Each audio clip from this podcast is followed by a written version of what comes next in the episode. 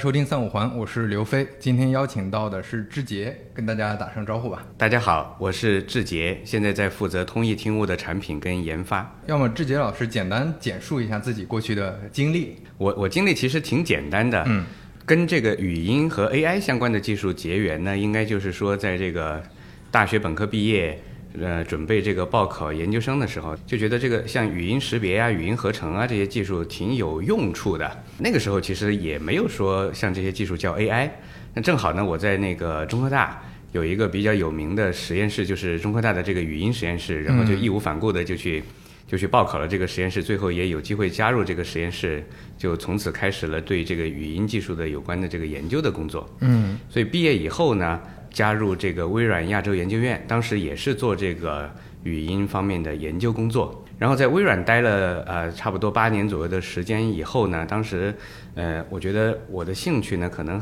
也更多的会迁移到就是说如何用这些语音的技术去做产品，并且让这个产品能够啊服务更多的这个普通人身上。嗯。嗯，所以呢，就就当时有一个机会呢，就加入了这个阿里，然后一直在这个阿里云、达摩院等等这些这个阿里里边的部门都待过，但是始终我觉得没有变化的一件事儿，就是说，一方面呢，怎么继续做算法的研究，呃，把最好最先的这个算法呢。能够不断的去提升它的这个各方面的这个水平，嗯，然后第二件事呢，就是在这个研究之外呢，也做这个研究成果的一些转化，就是说把好的算法怎么能通过一个真正能够触达刚才讲的那么多的这个用户的这些产品，嗯，然后通过这种触达呢，我觉得两个挺有意思的事情会发生。第一个呢，就是说我们会去知道算法怎么产生价值，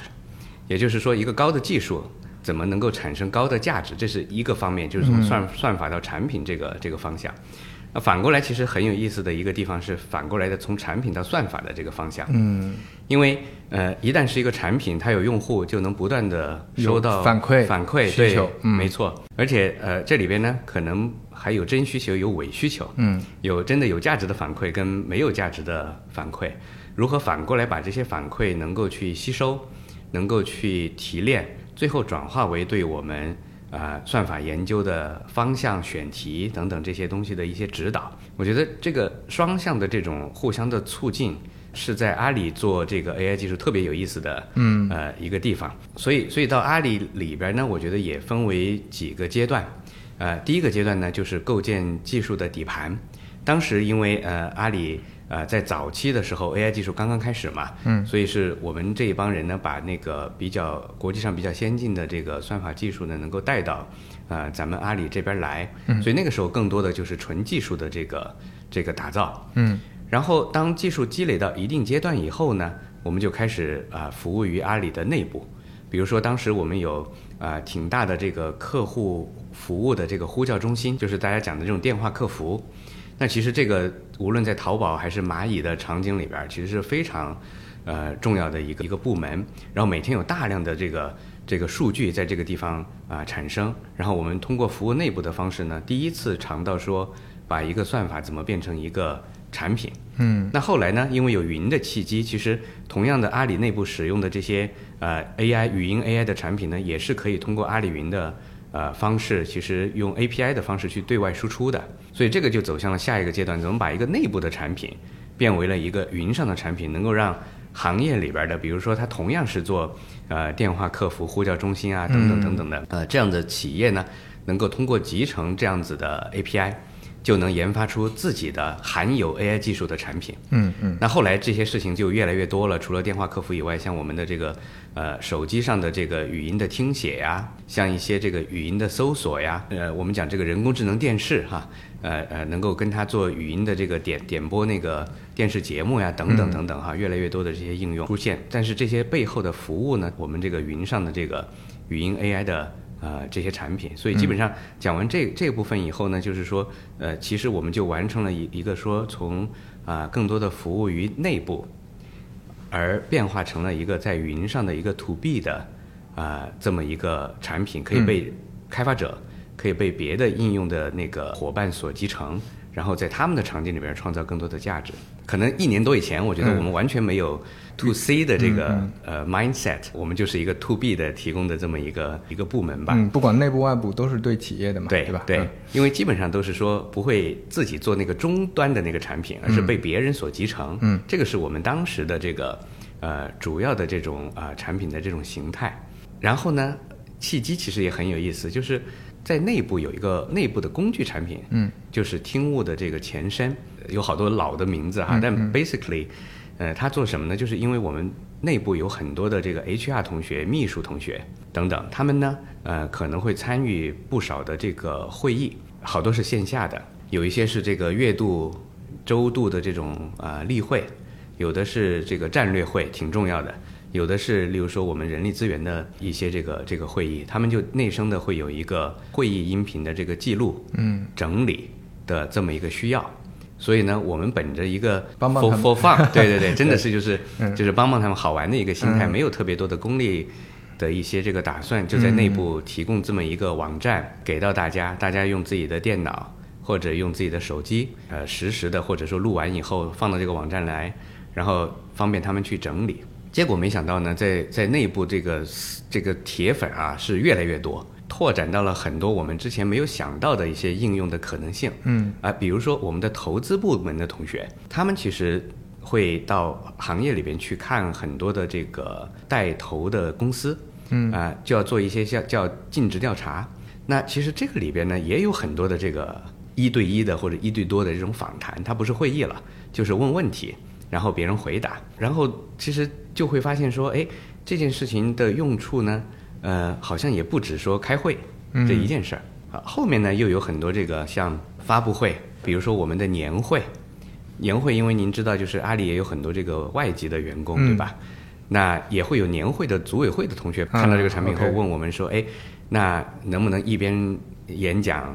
呃，在台上有嘉宾或者领导的演讲，一边你们就把这个英文嗯，给翻译出来。同步的字幕，对对对对对对现在大家看起来可能都不是什么新鲜的东西了，对。但那个年代，呃，那大概是什么时候？我要追溯最早一次做这件事情，嗯。可能是一七年了。一七年，OK，对我们其实每场会当时会有这个金牌速记员在下面 用那个专业的速记机器去去敲字的。嗯。其实后来发现，当时的这个语音识别的技术已经基本上跟速记员的那个准确率已经不相上下，而且它不累。嗯速记员其实记不了很长时间，超过半个小时，可能人毕竟是会是是会疲劳的。对，对，直到现在，我认为人还是不可被替代替代嗯的，就是说他对背景知识的了解跟理解，专业的名词等等嗯这些的掌握啊，是是机器今天仍然不可能说有它那么深的这个对于。公司这个来龙去脉，对吧？一些黑话，一些这个 昵称，对吧？嗯嗯的理解的。那个时候是不是背景上有一个呃技术相对比较成熟，算力各方面其实到了一个条件，就这个条件是让大家能用这个了。对，因为我记得其实这个技术的呃，比如说底层的逻辑和方法很早就有了，对吧？对，嗯本身说语音识别，说白话就是语音转成文字。对，这个问题呢是清晰定义的，嗯它的这个指标，比如说像这个准确率，有多少个字儿是准的，多少个字儿不准，对吧？这些都是清晰定义的，所以它是一个历久弥新的一个老问题。是，只是说呢，层出不穷的呢，在过去的几十年间，应该所有的这个全世界的这个研究和应用啊，我觉得都是在叫叫什么呢？我把它形容为在叫解锁场景，把以前做不了的事情变得可以做，把以前做不好的事情变得呢可以做好啊。比如说呢，今天我们呃带一个这种头戴式的这个耳麦，把麦克风放在您的这个呃嘴巴面前，嗯然后我字正腔圆的去念一篇这个稿子，啊，对吧？以这前这种就好识别一些，是吧？对嗯这样子呢，就会呃，到今天的技术，这就是可可能可以说是一个 solved problem。嗯但是以前并不是的哈，可能六七十年代，啊那那显然然显然并不是的，对吧？是？后面我们解锁到说，拿出一部普通人都可以的手机，嗯。然后您可以跟它做搜索的那样的 query，比如说我们今天用咱们阿里的这个高德的这个语音的导航，嗯，您说我要去哪里，帮我导航到哪里，对吧？像像这样的问题呢，它更宽泛了，因为地名路名非常多，嗯然后呢又是一部普通的手机，并不是放在嘴巴旁边的，嗯甚至可能会架在那个车子里边的那个环境噪音就比较对明显了嘛。也都不一样。对，所以、呃、以前也不能做，嗯，现在呢不仅是能做，我觉得基本上也是做的比较好了。再到大家近年来比较熟悉的那个智能音箱，看起来跟高德那个场景差不多，我只是从呃找路变成了点歌，对吧？但它其实当年有一个重大的两个挑战吧，嗯，第一个是说呢，我的手碰不到它，所以我需要去唤醒。语音的唤醒其实并不是嗯是特别的难，嗯，关键是误唤醒。对对。咱没唤醒你的时候，你会跳出来，对吧？之前智能音箱火的时候，很多那种段子嘛，对吧？对就是不知道说什么，就突然又被唤醒了。对对对对对对对，嗯其实，在唤醒率和误唤醒率，一个要提高，一个要降低之间，就是一一对儿矛盾。嗯第二个挑战就是，您看音箱里放在家里的话，离我我们嘴巴就就更远了。啊是，可能是三三米、五米，嗯呃之外的这么清晰一个度就设备没错没错。所以当时要用呃挺多个麦克风组成一个麦克风阵列，嗯呃，来解决所有刚才讲的这些问题。好，然后呢，我们刚才讲的讲的这些东西，大家发现没有，都有一个特点，它是叫人机语音交互。嗯就是您跟高德去说，您跟音箱去说，基本上都是说在解决一个什么问题呢？就是我怎么控制你，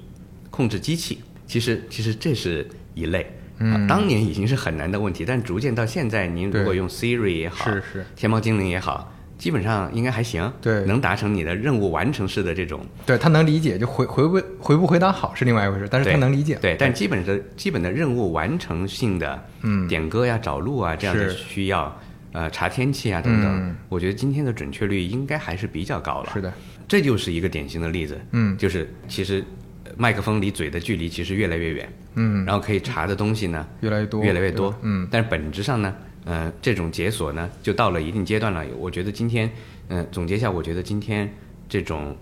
任务完成式的人机语音这个交互，嗯。啊，基本上呢，我们做的还到了一定的这个这个水平了，在全世界哈，在业界里边。于是呢，我们就在想，What's next？嗯因为过去我们是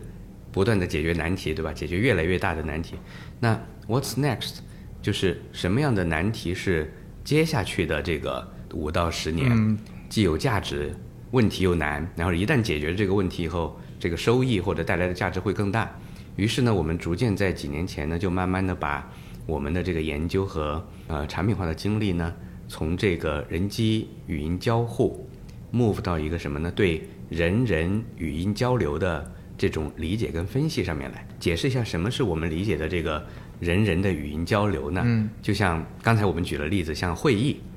就是一个非常信息密集的重要的一个场合，人在会议里边，呃，交换意见，形成结论。然后呢，再去执行，然后再再到下一个会议来 review 我们定下的这些 action items，呃，有没有被更好的，对吧？就是总结，然后再 move on 到下一个会议。所以我觉得，尤其像咱们在呃职场，在大公司，那我们的工作做完，对吧？都通过这样的方式来交互信息。嗯嗯，这里边全是人跟人之间的这种交流。但是您注意到一点，这个跟字正腔圆的说“天猫精灵”，我要听周杰伦的歌。对对对，完全的不一样，大家在里边都很热情的想表达自己的观点，嗯嗯，巴不得能够说服别人。表达的里面可能有很多情绪，有很多这种可能不是那么确定性的一些表达，比较？抽象的词汇，对。包括还有一些刚才你说的背景知识，对，背景知识还有我可能会磕巴，我可能会啊。呃重复，对。我可能会有很多语气词，A 的声音可能会盖过 B 的声音，对。两个人开始争论起来了，是。对吧？嗯那哎，by the way，就是这里边可能有 A、B、C、D 好几个角色，嗯当我们刚才讲人机语音交互，就是你你一个人跟机器，那这里边全是技术问题，全是挑战。咱们要说收音质量的话，对吧？那那不比那个不比家庭那种安静的环境下会、会啊会更理想。同时呢，再说几个那个典型的人人这个语音交流的场景，比如说我们的、呃教学，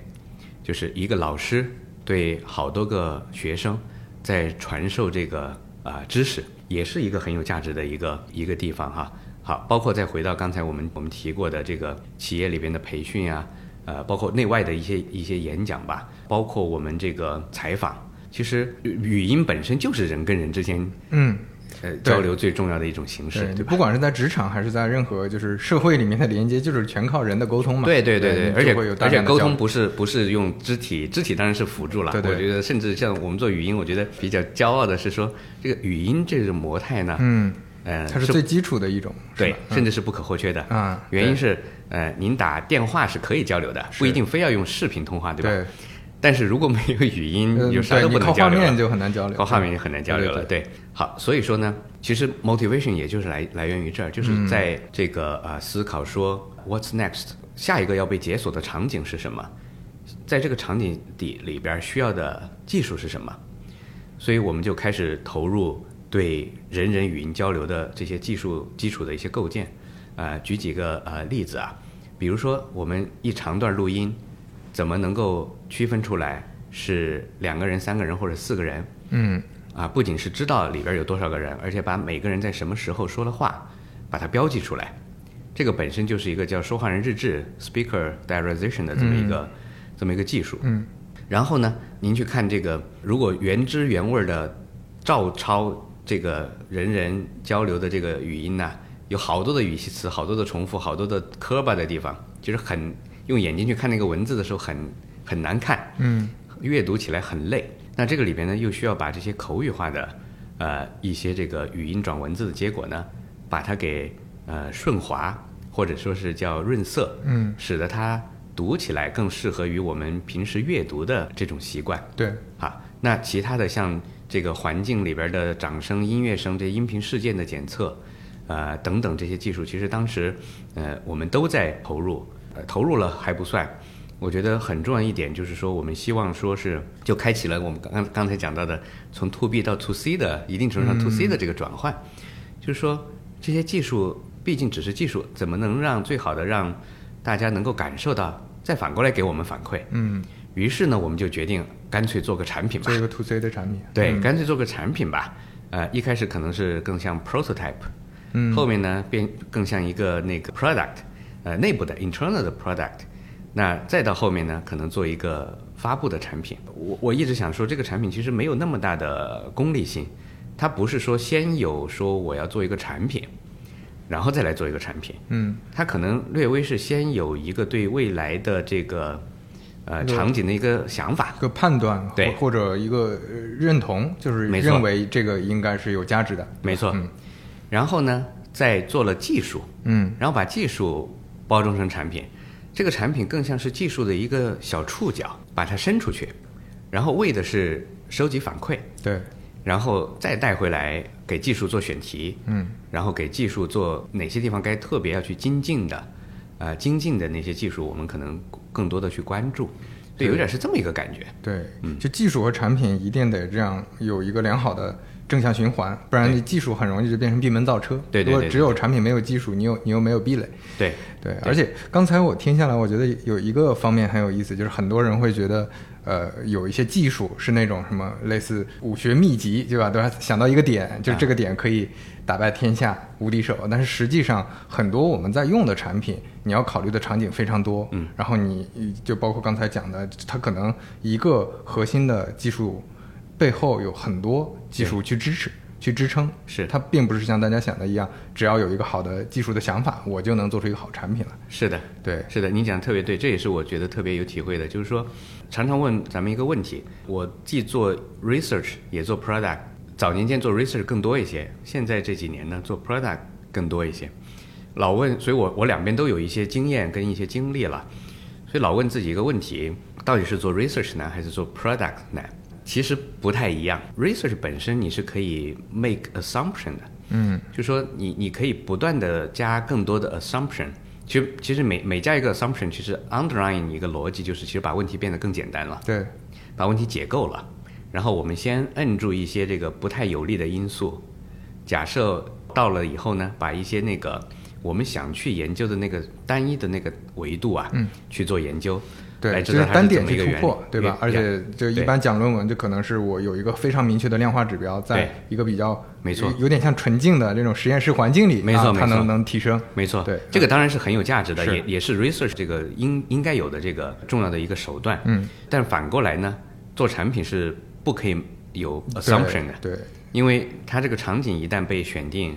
它的问题就是确定的。嗯，只是说呢，它的手段呢不知道，所以说一定程度上在这个点上呢，做 product 甚至我觉得会比做 research 更复杂。是，更难，所以这是这是第一个。第二个就是您讲到的，我觉得现今的科技的这个环境或者体系底下，可能越来越不会出现封闭式的那样的所谓的打个引号的这种，呃，只有我知道的黑科技嗯啊。现在像我们做的很多的工作，其实开源跟开放，大家逐渐形成了越来越大的一个共识。如果您知道的话，现在我们阿里里边的很多的 AI 模型啊，都是通过一个叫 ModelScope 的网站。向全社会其实去开放的。嗯说白了，今天我们通义听悟背后的很多的，例如说像我们的语音识别的模型、我们的标点的模型、打标点的模型、我们的顺滑的模型、我们的声纹就是分角色的那个模型。嗯，单是说那个模型本身，您是可以直接到 ModelScope 的网站，嗯。可以获得的。嗯嗯嗯，是，我的体会呢是说，这是件好事，就好像当年我一开始做 research 的时候呢，你如果需要知道这个世界上最先进的这个 research 在哪里，嗯，你需要跨越重洋去开一个会，还得费一点功夫，对，开开一个会，各种学术会议对，嗯，一开始那个会呢发的那个会议资料是一大本书，啊，是纸质的，很重的，要 要要跨洋要扛回来的一本书。后来终于有光盘了，啊，到最后呢，终于有 U 盘了。嗯，但是到现在呢对，已经有网网络了。对，嗯。对对对，所以说，当年您说，如果说要做一个跨洋的飞机去把一本书，嗯，背回来，那我觉得在那种呃信息的这个条件底下，那肯定会产生一些是是是 somebody 知道，everybody else 可能是不知道的。对，是存在很强的信息不对称的，对嗯到现在呢，有了呃那么方便的互联网，有了开源开放的这个滚滚洪流以后呢，我觉得可能未来就不太会存在特别大的这个 gap。嗯，就像今天大模型大家看到的趋势也是一样，对吧？是，既有闭源的少数的大模型，也有开源的方方面面更多的这个这个大模型。嗯我觉得回到您刚才那个那个问题后，我觉得再往后看这件事情可能会变得逐渐的，我觉得会变得越来越的开放。嗯，对，而且大家现在开放的心态也并不是说我我是以一个纯公益的心态，而是意识到了刚才你说的那一点，其实从技术到产品还有挺长的一段路走，对吧？？您说它是不是功利？它是不是无私？或者它是不是公益的？对我觉得其实不是的。对，我后来越来越深刻意识到一个点是说，今天 AI 技术高技术产生高价值。嗯说一个大白话，重点不是去卷过你的同行，嗯，重点是把价值的蛋糕真正能够去发现。，对，可能作为一个 insider，我反而会比较保守，或者说嗯更加的可能这个给自己脸上贴金啊，可能自省一点。嗯是说什么呢？今天严格说，我认为 AI 技术，我们是看到了它巨大的价值的曙光。嗯，它还潜力在，但是对，嗯我觉得离真正的兑现还差好久呢。嗯我我现在这个这个年纪，对吧？我觉得再做个十年、二十年，看到一些更有价值的场景能够被解锁，我觉得是完全值得期待，而且一定会发生的。嗯，但是它没那么快，啊，对，但是您说它现在到底产生了什么价值？您可以去问周身边的人，对吧？其实我们期待的 AI 是把一些很多的呃我们人不愿意干的一些嗯嗯一些所谓的 dirty work 或者 routine 要去重复性的劳动的一些工作，更多的真的是能够帮我们做到，让我们人能够更多的有一些时间去做更多更多的创造性的嗯。一些、一些工作。但我觉得现在离这个愿景还远远没有实现。对，我觉得这个就是正好应上你前面说的那段，就是你从一个一直做语音技术嘛，那从刚开始发现，嗯，大家有了一些基本的能转语呃语音转文字的技术，到真的我们现在可用，对吧？嗯在呃全场景了，在各种环境下都能捕捉到对方的意图，甚至会议这种复杂，这中间有很长的路要走。这是几十年的功夫。它并不是一招，或者说有一个技术啊，有一个大模型放在那儿，就剩下的都不用管了。没错。它其实很很长的路。没错，是，讲到这里呢，其实我们为什么要把听悟嗯。升级为通义听悟，嗯。然后对外？就像刚才讲的，本来的原来的老的听悟呢，就是我们阿里内部的一个我们给内部的工具，嗯，对，对，纯粹就是 for fun 的，也能帮助很多人，当然也很有成就感啊。有时候在我们阿里内部场合看到，在一个大会场，有同学打开笔记本，就是咱们这个产品的这个界面啊，自己是觉得挺嗯挺欣慰的，就像自己的孩子一样。至少在去年的时候，一直在苦苦追寻一个突破口。今天他除了把它转成文字以外，到底还能多做些什么？这件事情其实一直苦苦寻找，一直没找到，但是模模糊糊感觉到一定是在 NLP 技术的这个突破上面的。嗯原因是当时啊，随只要你录音环境够好，大家的普通话还 OK，嗯，不要着急，好好说。那这个语音转文字的这个这个这个准确度，让我自己做这个人已经觉得，够了，嗯嗯，对，至少在我跟我跟我刚刚学这个技术的时候，我觉得嗯不可想象了。是，虽然我们的用户可能还是仍然会吐槽，他巴不得百分之百啊，对。但对于做到我做我这个技术的人来讲，我觉得已经今天这个这个进步啊对，，amazing。它是可完全可用，对肯定是没有完美，但是可对，用，但是是可用的。对，以前是不可用嘛，对对对就是对嗯，但是到了所谓这个这个认知智能的这个这个程度，嗯。去理解的程度，NLP 的技术呢，就总让人觉得有点叫不够用隔靴搔痒，就是，呃，有点有用，好像又没完全有用。是。大量的 NLP 技术还没有到那种真的能用到具体应用场景，就可能翻译已经是算走的比较往前的了。对，哎，您说翻译也特别好，嗯。就是说翻译呢，当时我们在我们这个语音翻译的还不同于这个文本翻译，嗯。当时有些好多问题挺挠头的，比如说翻文本翻译里边有一个、呃、重要的一个有利的一个因素是什么呢？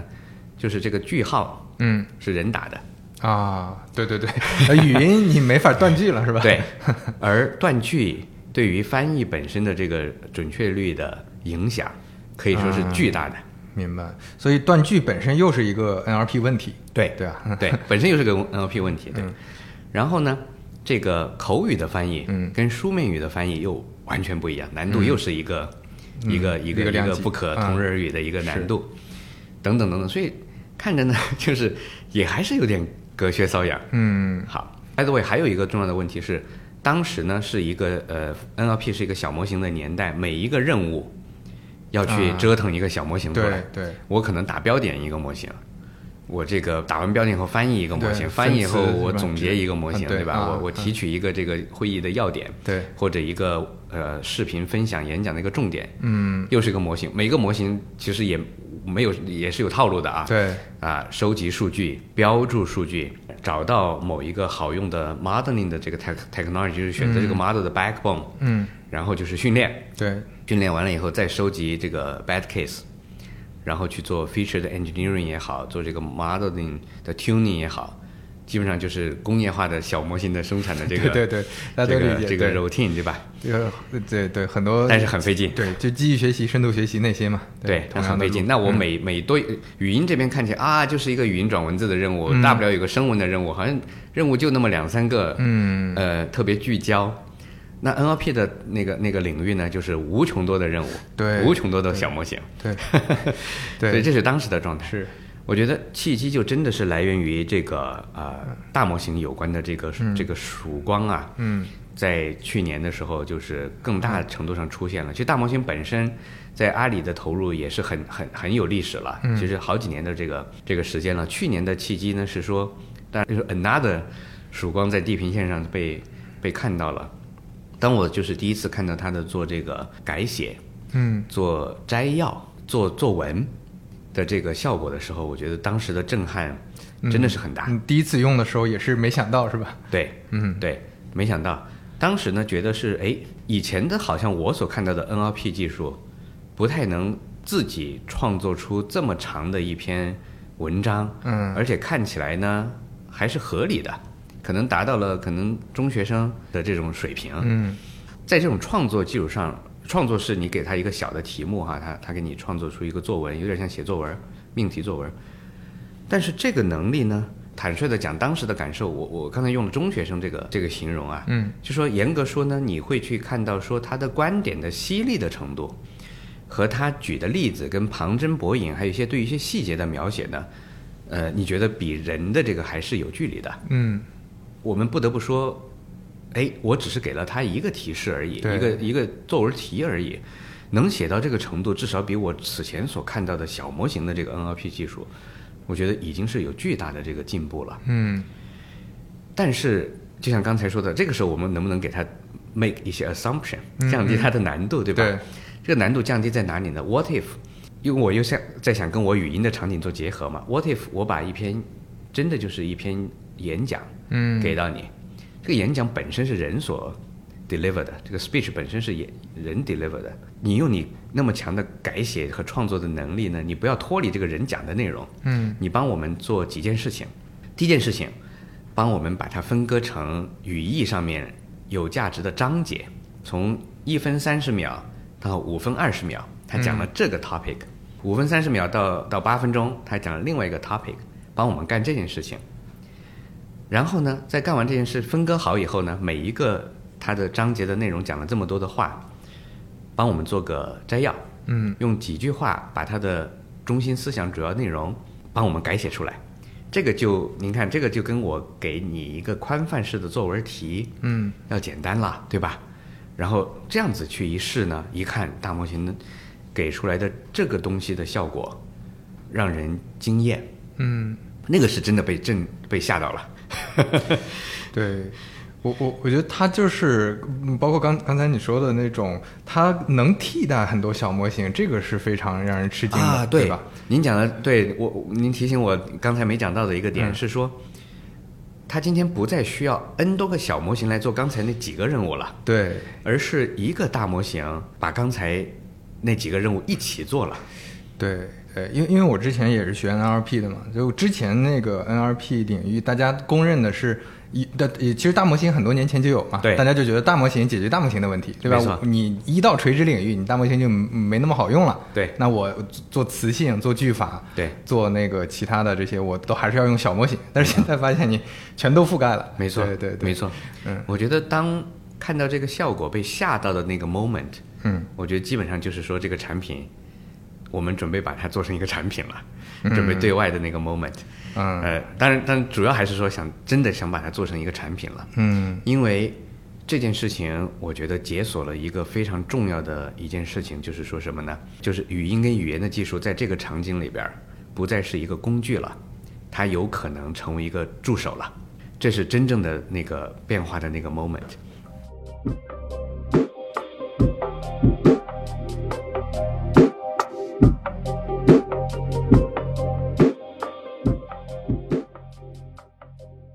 那我讲一下，就是工具，大家能理解对吧？就是刚才说的这个很容易理解，就是语音转文字的工具。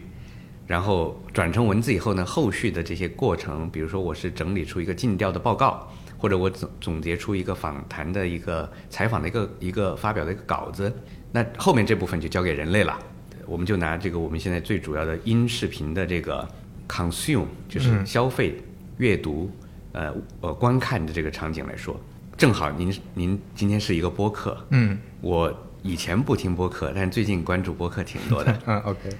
大部分的现在是音频播客为多，对吧？嗯我觉得最有意思的地方是，你很难通过拖动或者这种方式来了解整个播客的内容。嗯，视频呢，我可能还可以拖一拖，看看画面，很快的了解一些东西。音频呢，您您不听完呢，不听比较长的段落呢，基本上是很难了解到它捕捉信息的细致的内容的。是，所以我们假设在这个这个里边，我觉得刚才所有的这个大模型带来的改变，在这个场景里边，可能有机会给我们提供一种不一样的、呃全新的一种听播客的嗯体验。是，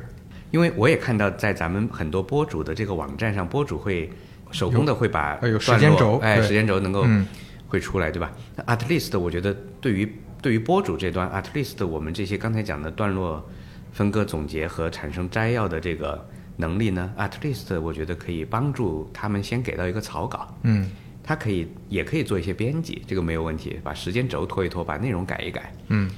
啊，这个呢可能半工具哈，但如果有朝一日，我觉得今天这个曙光兑现的话，大模型应该是要有能力做到几乎不怎么需要修改的，播主们只需要尽情的去 focus 在他的 interview 嗯和他的话题上就好了，剩下这个分割段落、总结这些工作，自然而然的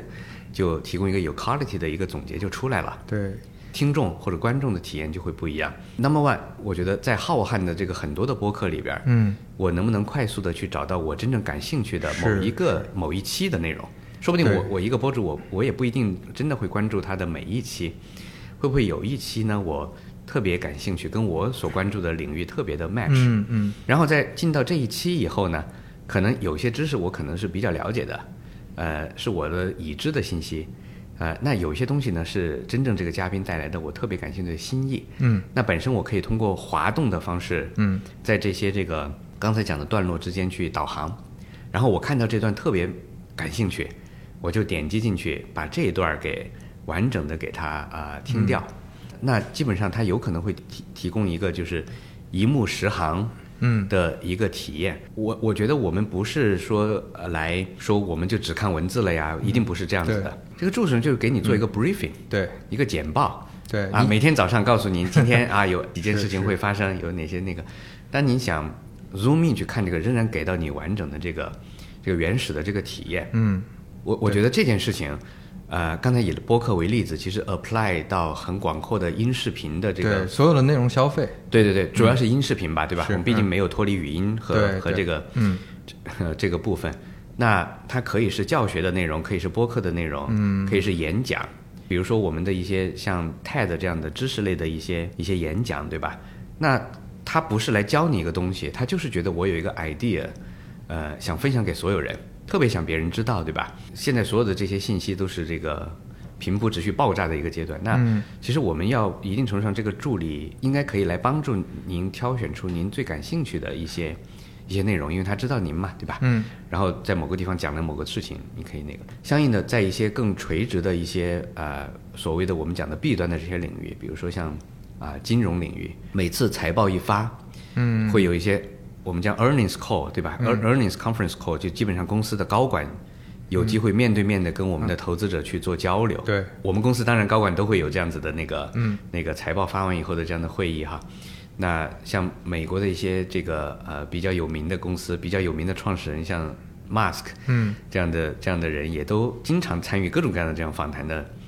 一些东西。那 What if 有一个你的助理来，如果如果你特别关注财经类的嗯信息的话，他帮你把所有这些东西听完以后，告诉你简报你发生了什么，你愿意看的东西你再去看一遍，所有这些这些可能性，我觉得一下就被打开了。嗯我觉得今天我们仍然在处于这个一个非常非常享受的 for fun 的这么一个过程中，因为这个产品暂时现在也不收费，就是交个朋友，对吧？嗯。然后其实我我觉得我我们作为做做做 research 技术产品的人，真不是像刚才讲的，先说我要做一个产品，然后再来组织技术。嗯，我们是反的，嗯 我我们是有一堆技术，嗯，想看看怎么用。想看看怎么用，嗯对，就跟大家一起探索，跟我们的用户一起探索怎么用。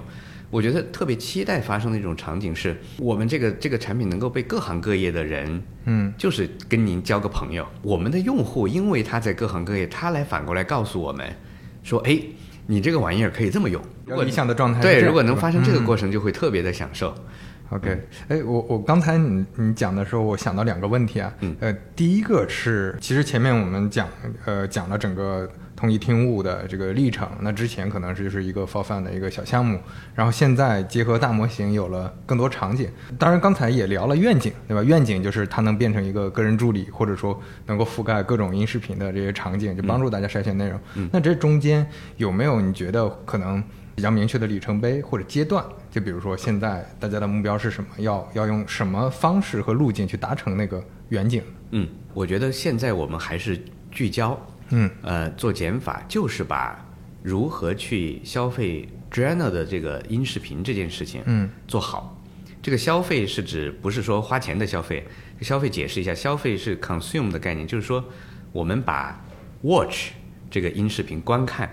变成一个阅读。这个问题其实并不简单，而且并不小。虽然已经做减法，但并不小。原因是我们刚才讲到一个关键词叫 journal 的音视频。哦，我如果非要给它加个定语的话，我觉得相对来说，我会把它先 narrow down 到那个知识类、信息类的，嗯而不是娱乐类的。对我们先把娱乐类的先先放开哈。嗯知识信息类的，像刚才说的演讲啊、教学呀、等等，它其实也不窄了，有好多的这个这个可能性了。我想说，我们先能不能把这件事情能够做好，成为大家真的是每天 routine 会想起来用的这么一个助手。嗯啊，就好像说，哎，我我只要是看到一个视频的博主，某一个有意思的演讲，某一场科技产品的发布会，我就自然而然的会有一个想法，说我放到通义听物里边去消费。嗯而且我认为这样的消费是顺其自然，而且给我带来了真正的这个阅读上的愉悦的这个价值的。一的是省了时间，我不用看完，或者是他总结的特别好，我能够那个更好的了解这个内容。嗯，又或者呢，它变成我 personal 的一个那个呃存档 archive，我时不时的就能再回来 search，就是找回来我原来听过的一些一些东西。嗯先达到这样子的一个那个可能的一个里所谓的里程碑吧。嗯在这个里边呢，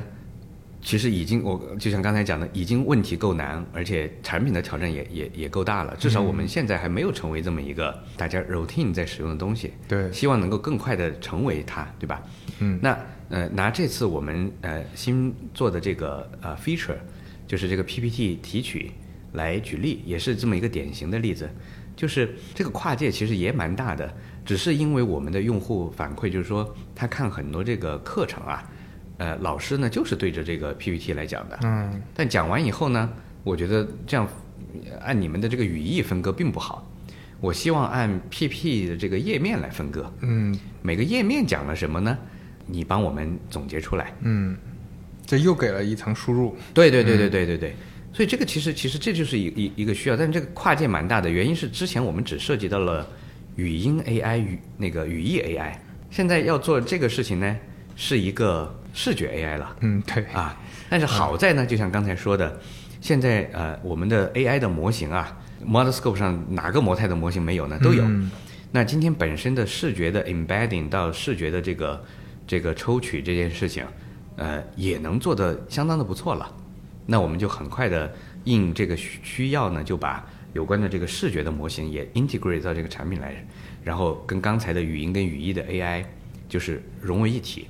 就提供这么一个一个功能。那相信有机会的话，就能帮到说通用视频场景里边的这种 PPT 讲解的或者这种类型的讲解的这个这个消费呢，就会变得更直觉、更更容易。嗯，包括像那个之前我在 B 站可能看一些老师的一些课，可能有的就是板书，对吧？对，就板书之类的，或者 PPT 对之类的，它可能画面的信息不是说时刻都在变化的，对但是它可能有一些固定的环节或者呃那个章节，对吧？对你就能比较好的拆分。没错，没错。嗯那呃，同时呢，消费还不只是这个 PC Web 端的这种消费，嗯，也有这个移动端，也有各种各样的学习的场景。嗯，呃，那我简单讲一下，倒不是来说这个产品本身，我只是讲这个背后的逻辑，就是说，围绕大家的在消费场景里面的各种各样的这个真正的用户场景和使用场景。我们来做好有关的这个产品的服务。比如说，有的同学们就是喜欢开一个视频网站，一边看一边去学。其实这次在这个视频网站，你就会打开那个浏览器嘛，对吧？嗯那这次那个浏览器插件的这个这个子产品呢，就是干这件事情的，就等于你唤起它，然后他把您看到的这个课程的全程呢，音频内容给他记下来、录下来。嗯然后也是提供所有听物呃通义听物的这个理解的能力。嗯好，包括呢，咱们这次还有这个移动端的这个首次的这个这个正式的推出吧，就是未来会做到一种体验，是说您可能看到一个视频，你从 PC 上把它 upload 上去，你就可以去干别的事情了。嗯等过一会儿，通义听物把它分析好了以后，咱们在路上、在车上、在地铁里，随时随地翻出来，就是用这个空空闲的时间啊，嗯就把这个内容给消费了，就有这么一种呃体验，在移动端也可以发生了。嗯嗯嗯，对。那听物这个产品现在在整个通义大盘当中，它是一个什么什么样的位置呢？或者说它是一个什么协作模式呢？明白？嗯呃，我我我想这么来回答，就是说通义其实有好几层，我觉得。嗯第一层呢是它模型层，就是例如说您看到的这个像万象啊、千问啊以为代表的一系列的这个跟这个大模型有关的模型本身。那做这部分的同学呢，可能更多的是偏这个研究者和算法的这个同学为主，他们的任务清晰定义的，对吧？就是提提升这个模型的这个效果，用更好的数据训练出更聪打个引号更聪明的这个以及更能干的这个模型出来。嗯，在这这个模型层的上一层呢，我觉得会是我们可以去思考它的这个把它变为模型服务。嗯。模型服务它是一个有点像是一个工程的东西啊，嗯。但是今天在大模型的年代，这个工程可不简单，它涉及到呃成本，涉及到弹性，涉及到 fine tune，因为原来只是 inference，现在更多还有 fine tune 了，对吧？对。等等，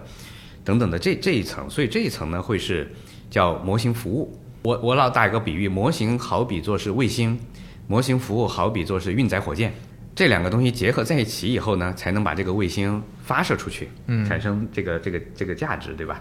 这两个东西都是我们的基础设施，实际上。嗯好，接下来呢，慢慢会到应用层了，开始有基础设施没有任何应用应用的属性，它是 general 的。应用层呢，我们现在明显的看到有好些像我们的这个企业专属大模型，这个部分呢，就是说怎么能把刚才讲的这些模型基础应用到一个行业里边去，应用到一个企业里边去，产生它在那个垂直场景下的呃价值。这一部分呢是非常，我觉得我们的探索也是非常这个热烈的，有点这个百花齐放，因为行业众多，嗯，行业的问题呢也是五花八门，到底哪些是适合用大模型作为一个手段来呃解决问题，来呃创造价值？那这个部分的呃探索呢，阿里在做，全社会我觉得也在做，阿里的客户也在做，很多时候形成的一种就是场景应用到本身的这个落技术落地的这个团队之间的一种联动。呃那这个是大家今天探索的如火如荼的。嗯刚才这个分类呢，我觉得或多或少有点偏 B 端，嗯它是不不直接面向 consumer 的。那在 to C 端呢，就是大家看到的，就会回到您的问题哈、嗯就是通义听物、万象、通义千问的那个呃聊天的那个 chat，对吧？那这几个产品呢，就是我们 C 端的一个触角，那就是直接的跟我们 C 的这个用户啊产生这个刚才讲的那个、那个交互。对，那所以从体系上来讲呢，就是说我总结一下，下面有模型层、模型服务层，上面有我们的呃以企业专属大模型为代表的这个 to B 的嗯。一系列的产品，以及呢我们 to C 的像通义千问 Chat、通义万象、通义听物，嗯。呃这一系列的这个 to C 的触角。明白，就我可以理解，其实呃，除了对 to C 的这个产品，你们可能 to B 就通过阿里云服务的客户，嗯。有一些那个服务，同时你们自己也在呃提供给其他人，比如说他想用听悟背后的这些技术，对。提供给他们这些服务，没错，嗯，没错，明白，没错。对，就感觉现在我我理解第一个问题的回答大概就是，可能呃我们有一个愿景，而且相往哪个方向去是相对比较明确的了。这个这个路径当中呢，就是以一个相对开放的心态，就嗯。比如说现在大家，而且都是实际反馈的需求嘛，就大家可能像刚才说的，呃，很多人是在看视频，那我就有一个浏览器插件在 PC 端，在 Web 端，大家有这个 PPT 去分章节的需求，我就先做这个去补充，然后继续收集用户反，让大家先用起来。对，哎，我觉得志杰老师前面说的那个“日常”这个词儿特别好。就是我前段时间当大模型、大语言模型火的时候，其实整个行业包括媒体、就互联网圈、创投圈，大家都都沸腾了嘛，都在聊这个东西。但是到后来，你会发现很多人在用，就甚至有一些高频用，它主要就是娱乐或者就是试试看玩儿，但是最后能落到日常的场景里的非常少，就可能只有一些局限的场景，比如说，呃，学术领域就很多大学生，对吧？很多博士生，他们可能用这个，嗯，也直接用 Chat GPT 或者怎么样，他去使用。那可能，比如说对我们主播来说，我们可能，比如说我日常就有的时候会用听悟去做做这个转文字，去做进一步的处理。但是除了这些场景，其实对于普通人来说，还没有到一个能真的日常去用的一个点。没错。对，在科技圈呢，呃，我觉得这样子的 hype moment，嗯，是层出不穷的，只是大家容易忘记。，对，就是吹过的牛皮，对呃，真正能够在您讲的日常能够被实现的。凤毛麟角，可能也是一个健康的过程啊，就是先有泡沫，对然后到达 hype 的顶峰，对然后最近，然后最后呢，慢慢的潮水退去，对对对去伪存真，对吧？对，真正大浪淘沙，把这个真正的金子呢，能够淘出来。嗯，我觉得我也想反反过来问您的问题：您平常手机、对吧？用手机语音助手的次数多吗？用来干嘛？倒不是特别多，不是每天用，但是偶尔会就是上闹钟和倒计时，对吧？就这几个场景。对对对，嗯但是曾几何时，嗯，这样子的功能呢，我们说我们希望它成为互联网的下一个入口，啊，是是，智能音箱和对智能助手，对对对对对，对吧？有想法是好的，大胆假设嘛。因为我是做技术的，也不是做商业的，也不是做这个什么的，所以说我自己的视角呢会比较顺其自然的来看待这个问题。一定程度上，我甚至会认为这不是以我们人的意志为转移的，嗯，对，人可以去做实验，嗯，但是实验的结果很大程度上不是靠人的努力能够完全来改变的，对它真的是一个自然而然的一个日常的一个过程。对。我觉得志呃志杰说的特别好的一点是，你像我我做产品经理，我们产品经理其实也是做实验，只不过对。最后的反馈不是你说了算，是市场说了算，对，或者是我们的运营数据和那个对最后数据说了算。数据说了算，对没错。其实我们训练模型也是一样，就是优化过程，嗯。就是站在你模型当前的这些 parameters，然后你有一个 objective function，然后你朝着你的 objective function 呢走一步，然后再看，训所有的大小模型，也就是这么一个过程。但这个这个你未必真的是能够一下到达那个 global 的那个 optimal。所以，所以这个是我觉得做技术和一一部分做产品，大家比较我我觉得比较认可的一点就是最后拿数据说话，对吧？最后拿真的是不是落地说话，对而不是说你你靠故事说话，对对这里边真正的学问不在故事，嗯因为一旦时间拉长，所有的故事都会水落石出的。是是，真正的学问在于这个创新的这个速率，嗯就是说要有一套比较好的一套 AI 的创新的一套体系跟方法，使得我们在 given 一个 fixed 的 amount of time 里边，你做实验的次数可以更多。就好像我们 train 模型对吧？用 CPU 一段时间你你迭代的次数就会小于 GPU，所以今天 GPU 很火对吧？是是其实放到做产品、做学问、做研究，可能也是一样。是，其实就是说，你有有没有一套办法，能够在 given 一段时间，你尝试或者叫试错嗯的这个机会更多。同时你，你试错的成功率，因为你的这个这套体系，你会 slightly 就是比乱试的那个、嗯 那个那个试的方法呢，会 slightly 增加一点成功的概率。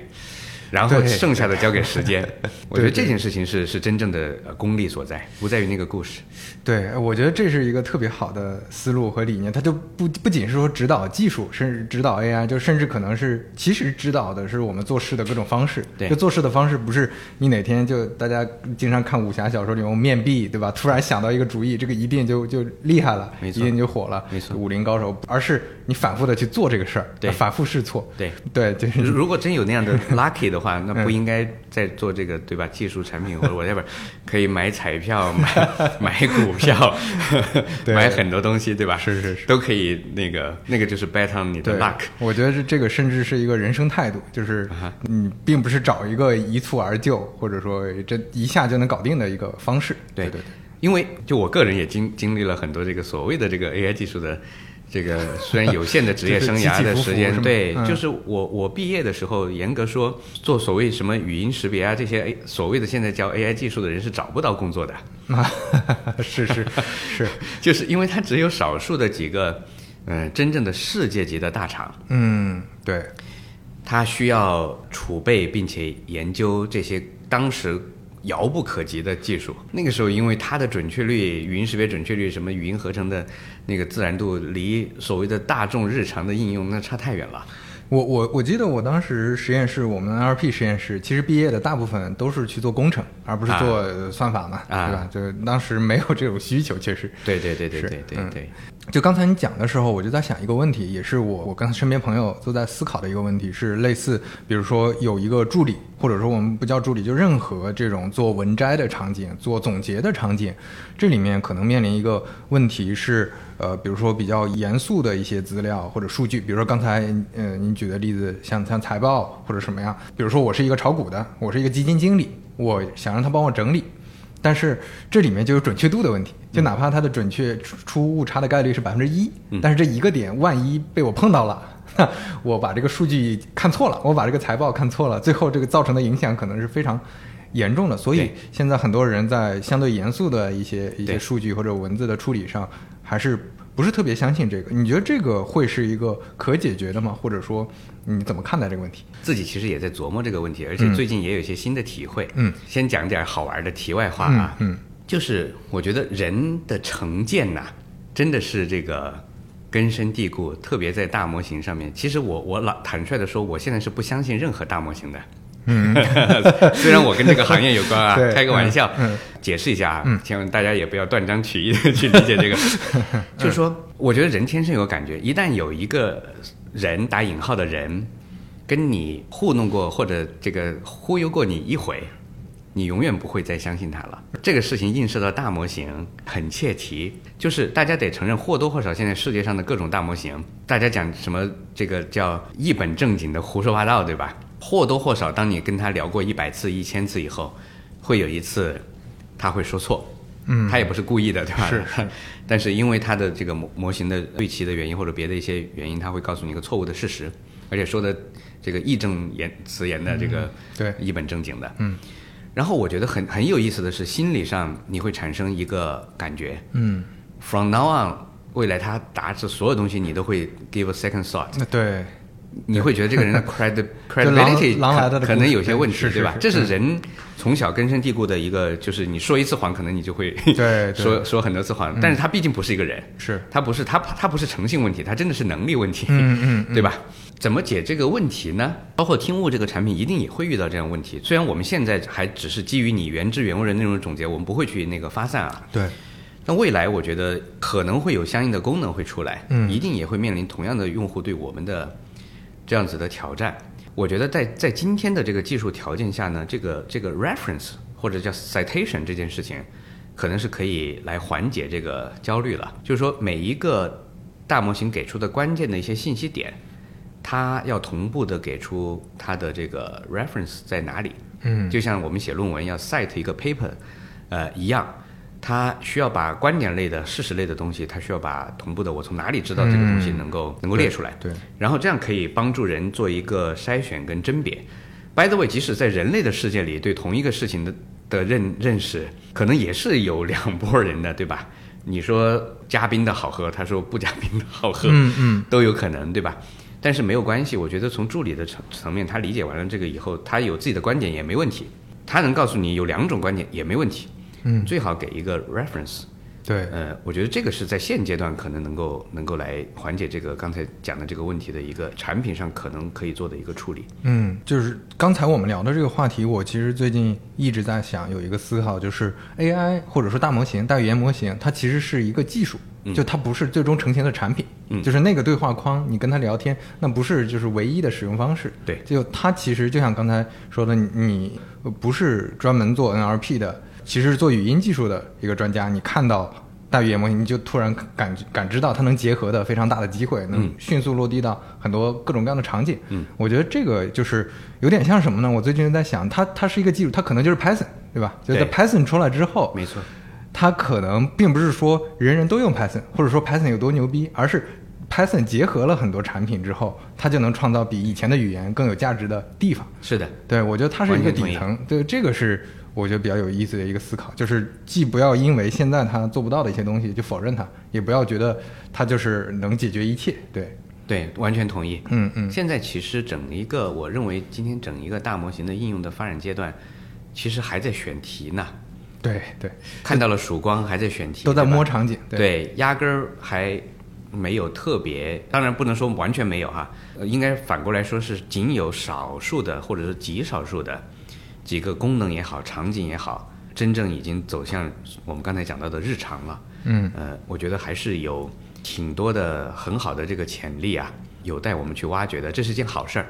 所以大家不要期待这件事情可以瞬间，呃，transform，对吧？很多东西，但是这件事情一定会到来。OK，那那我们就是在刚才聊的是嗯比较近的这些，那如果再再远一点儿，你会觉得嗯长期看那个 AI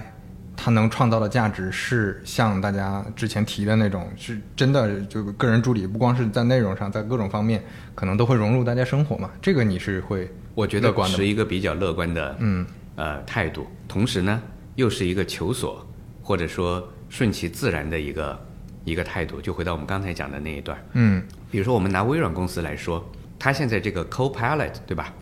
那展示出来的呃功能是非常让人呃兴奋的。打个引号的，上了年纪的人呢，应该会记得有个叫回形针儿的一个一个 Office 里边的一个形象，对吧？对对对，你说那个是 Office 多少？对，Office 九五 maybe，嗯嗯，对对，很早 记不得了那个时候，对对，就 Word 里面，其实当年那个老老的土土的那个回形针，嗯。他想做的事情跟今天没有任何区别，对只是受限于当时的历史条件，他做不了，也没有形成日常，然后他就退休了。嗯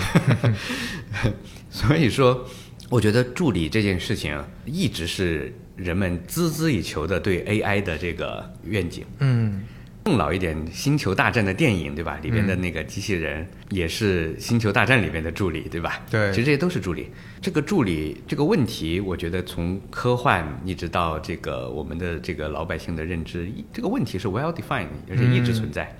而且年存在的年代远比大家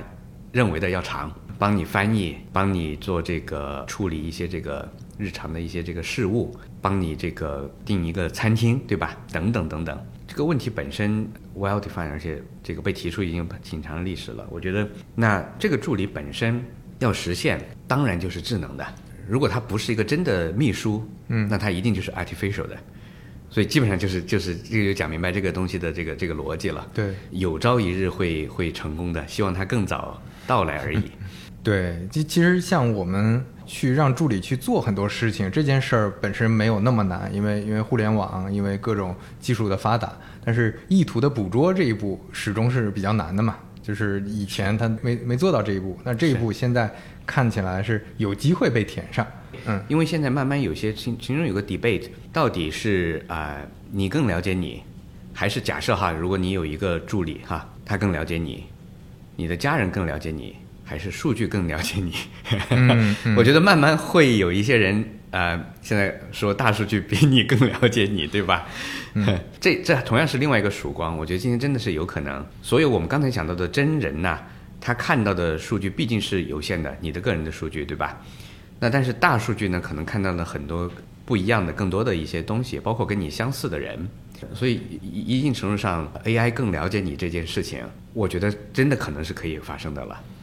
对，尤其前面说的那个，也是我之前一直在想设想的一个场景，就是内容消费上，其实，呃，以前受限于技术条件，或者说，其实很多音视频，就是如果说文字相对还好。文字或者书籍，因为它是比较好检索的嘛，它有各种标签。嗯。但是对于很多音视频，或者说你有一些复杂条件的，就比如说我接下来有两个小时比较空闲，我想看部电影，那这个电影我想看一些轻松一点的，然后同时呢又是在我一个呃之前想看的，比如说待看的一个列列表里的。那这个其实之前大家都得自己去完成，自己去做判断，自己可能还要搜搜半天，去去刷很久。包括说我接下来想看一些什么短的内容等等的各种视频，或者上上哪个老师的课，我喜欢什么样的东西，这种它就变得如果变得可检索，那就这个事儿真的是非常感觉非常有趣，嗯非常有意思，嗯，也非常有价值。是是是，嗯同意。对，就是有点像那个早期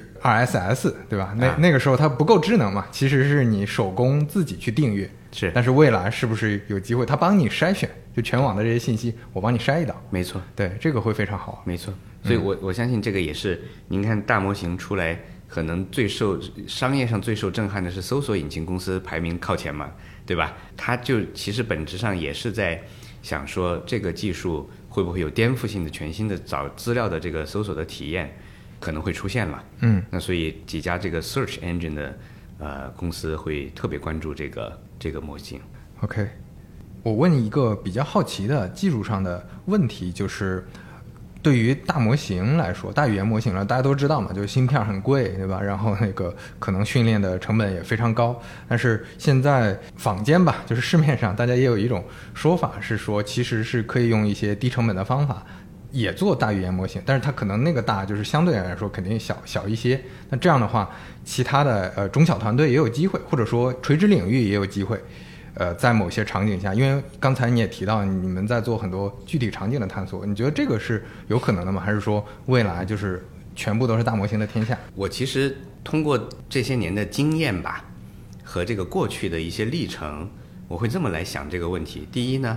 我们绝不纠结手段，无论它是大或者小，这个问题无非都是回到一个精度跟成本之间的一个 trade off。真正在应用层面哈，研究层面我们按下不表，嗯，研究层面是开放的，但是一旦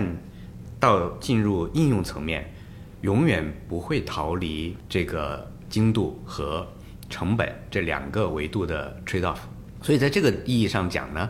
我们就不会去过多的纠结它背后到底是绝对的大或者绝对的小。所以这是第一个观点。嗯，第二个的观点呢，就是说呢，历史上其实反复都在重演一件事情，不论是摩尔定律啊或者什么的，十年前的大模型就是今天的小模型，或者换句话说，今天的小模型啊也是十年前的大模型。是，所以随着技术的这个，呃特别是算力的这个发展呢，一定会有更大的模型会出来。我我认为哈，然后今天的大模型也会变成小模型，一定会朝着这个方向去发展的。所以大家当看到历史，呃，看到这个精度跟成本之间这个 trade off 以后，我觉得大家不再更多的去纠结本身的这个大或者小的绝对的数了。嗯，会回到但凡做应用，我觉得什么手段能真的能解决您的问题？什么手段呢？将将能解决您的问题。嗯甚至还有奥卡姆剃刀的这个这个理论，对吧？嗯当这个工具已经 powerful 到能解决你的问题的时候，你一定选择更简单的那个东西。嗯，所以我会这么去看这个角度。明白。我我问最后一个问题吧，就现在，当然我们前面说对 AI 能够融入我们的日常生活是乐观的，但是呃，也有一些朋友可能比较悲观，或者说比较担忧，就是 AI 在尤其是渗透进一些办公场景之后，那大家的就就可能有一些工作就被替代掉了，包括 OpenAI 自己团队之前也发过一篇关于劳动力市场的这个可能会被替换的这种这个论文，那个论文里也提到可能很多。工作会会面临比较大的影响，这个事儿你会怎么看？你你对最后造成的影响是，呃，我看那个媒体上大家也是各持双方观点的，就是有的会说，之前每次技术迭代它会有一个过渡期，它过渡期之后大家还会有新的更多的工作出来，大家是一个乐观的。那有的会说还是相对比较悲观，因为人能做的事儿越来越少了。对，就是这个你是怎么看的？我我个人会呃比较赞同您讲的前面一一个观点，嗯就是经济活动的本身就是在不断的提高效率的这么一个过程当中，嗯就是劳动生产率嘛，对吧？那么拉长了时间来看呢，我相信是会在一部分可能工作被替代掉的同时，更多的工作和更富创造性的工作会涌现出来是是会涌现出来的。嗯新的那个我们现在可能完全无法想象的一些，呃，这个经济里边的一些形态呀、会出来。就好像当只有第一产业的时候，可能经济就是基本上增长就是跟人口成正比。嗯，那个时候不会想到有工业，有了工业以后不会想到还有服务业。再回到客观的说，对个体对短期的阵痛会不会存在？一定会存在的。嗯人类社会就是这么去去滚滚呃向前的。这件事情也同样，我觉得可能也不是本身我们回到它是给人类整体创造了更多的福祉呢，还是不是的这个角度。嗯那去把那个不是的那个部分，去减缓它的这个就是就是阵痛的那个部分，去更多的去扩大它的这个带来的这个价值的这个部分。这里边也一定不是一蹴而就的，或者说是一个断崖式的，呃剧烈的这个这个这个变化。这个甚至不是技术单一能够去去解决的问题，这个里边有治理，有我们的这个社会层面的人文层面的。呃，很多的这个这个因素叠加起来，一起来做这件事情。我觉得靠我们的经验也好，或者说过去技术革命或者技术发展带来的这些历史上的学习也好，我觉得对处理好这件事情应该是乐观的。今天这个毕竟还是有很多对人类来说特别有利的因素，今天使得我们有资源来做这件事情。比如说，呃，大家可能没有意识到一个问题啊，就是光是能吃饱饭这件事情，其实其实没有多少年的。啊，对对对，那其实基本的温饱这件事情，今天的人类整个社会啊，比一百年前啊所拥有的资源应该是不成问题的问题了。那么其实解决了温饱是个很伟大的事情，嗯，那其实就有机会有余量来要做更多的别的事对，情，对来把技术带来的这些冲击解决的更好。嗯这在以前大家连温饱都没解决的时候，就是有人会因为这件事情而死亡。嗯那今天人类社会的资源，我觉得解决这个问题只会比以前更容易。嗯或者说更更缓和，或者说更更聪明。呃，不是因为智慧聪明了，simply 就是物质条件更更更充裕了。嗯嗯，整体是理性乐观。理我是偏乐观的，嗯说白了就是说，技术一定会发展，技术的发展总体上是好的，嗯是给人类带来更多的、更大的福祉的，新的机会和工作机会各方面，我相信会更多的会被创造出来。嗯，那局部的阵痛一定会有，但是同时，我觉得以今天我们社会的发展的程度，这些阵痛的解决，我觉得是靠我们的智慧是能够比过去解决的更好的。嗯，OK。那最后，对于呃比如说现在在关心 AI 的朋友，你有什么建议或者有什么想要跟大家讲的吗？我我我谈不上建议了，我觉得大家你你你会发现，就是这个热点总会切换，每一个技术本身总有起起伏伏，而且是不是说一波次的起起伏伏，对吧？可能是周期性的这种啊、起起伏伏。我觉得回到一个点，因为我我本身做技术更多一些，我到相对来说现在会越来越平静，我觉得，嗯会比较拉长时间的看这件事情，既不会在它高潮的时候特过度的兴奋，也不会在它低潮的时候就就可能、嗯垂头丧气了呃就垂头丧气，或或者甚至会离开了。啊，这个说的不好听一点，可能就是因为我只会做这件事情，也不会做别的事情，所以呢，就会平静的，就是去思考说，我们到底有没有给这个社会创造价值。价值？嗯，而且我觉得你坚持这个事儿，除了说你就会会这个事儿之外，还有一个你可能也认同它长期的价值嘛，啊当然你，你肯定是是觉得，虽然不知道啊，是是三年五年，你也没法预测去年那个大大语言模型这个，但是你不知道五年十年还是什么时候，但是你总觉得它是有价值的，所以你才在这个领域内嘛。是的，是的，您您讲的很对，嗯对我我我觉得我也我这我也是这么想的。对，嗯，我觉得，所以说，嗯所以说回到这个问题的话，我觉得就是聚焦到价值，然后其他的交给时间。对对，我觉得也是看待 AI 也是，就是如果你的工作确实你感觉被 AI 替代的可能性很高，那可能说明这个事儿，比如说很机械化，嗯。或者说本身创造的价值不够多，那我们就去想尽办法去切换到更有价值的事儿上去。嗯，另外，我觉得最后补充一下，我觉得嗯。大家也不要对现在这个有过高的期待。啊，就是说，至少从我现在看到的，我仍然是会是认为它是曙光，嗯，而不是真的这个太阳当空照的那个 那个状态。对对人类的创造力，这个比现在的我们的这个模型啊，呃，依然还是依然还是碾压式的，是是是而且人类的那个创造力不是概率化的，或者这个就是叫最大自然估计的，嗯，这样子的那个那个概念。人类的创造力是真的是创造，就是 无中生有。嗯，对对啊，这件事情是不可替代不可替代。是是是是嗯 OK 啊，那那非常感谢志杰。对那个通义听悟感兴趣的话，也可以体验一下 听悟的产品，包括刚才我们也聊嘛，你这边也也是抱着一个心态，不是说大家来用，然后我们来做一个商业产品，而是大家一起来探索一下场景，有任何反馈，有任何需求，这边也能都能听到，对吧？是的，嗯，好，好非常感谢，好的，那就这期就这样，我们下期再见，拜拜。谢谢大家，拜拜。欢迎在小宇宙、苹果 Podcast 订阅和收听三五环，也欢迎在评论区留言交流。如果喜欢三五环的话，也恳请能在苹果 Podcast、Spotify 或者喜马拉雅留下你的宝贵好评。下期再见。他们说要好好活，活成一部虚构的电影。废话多，假话也多，太认真说过的话语。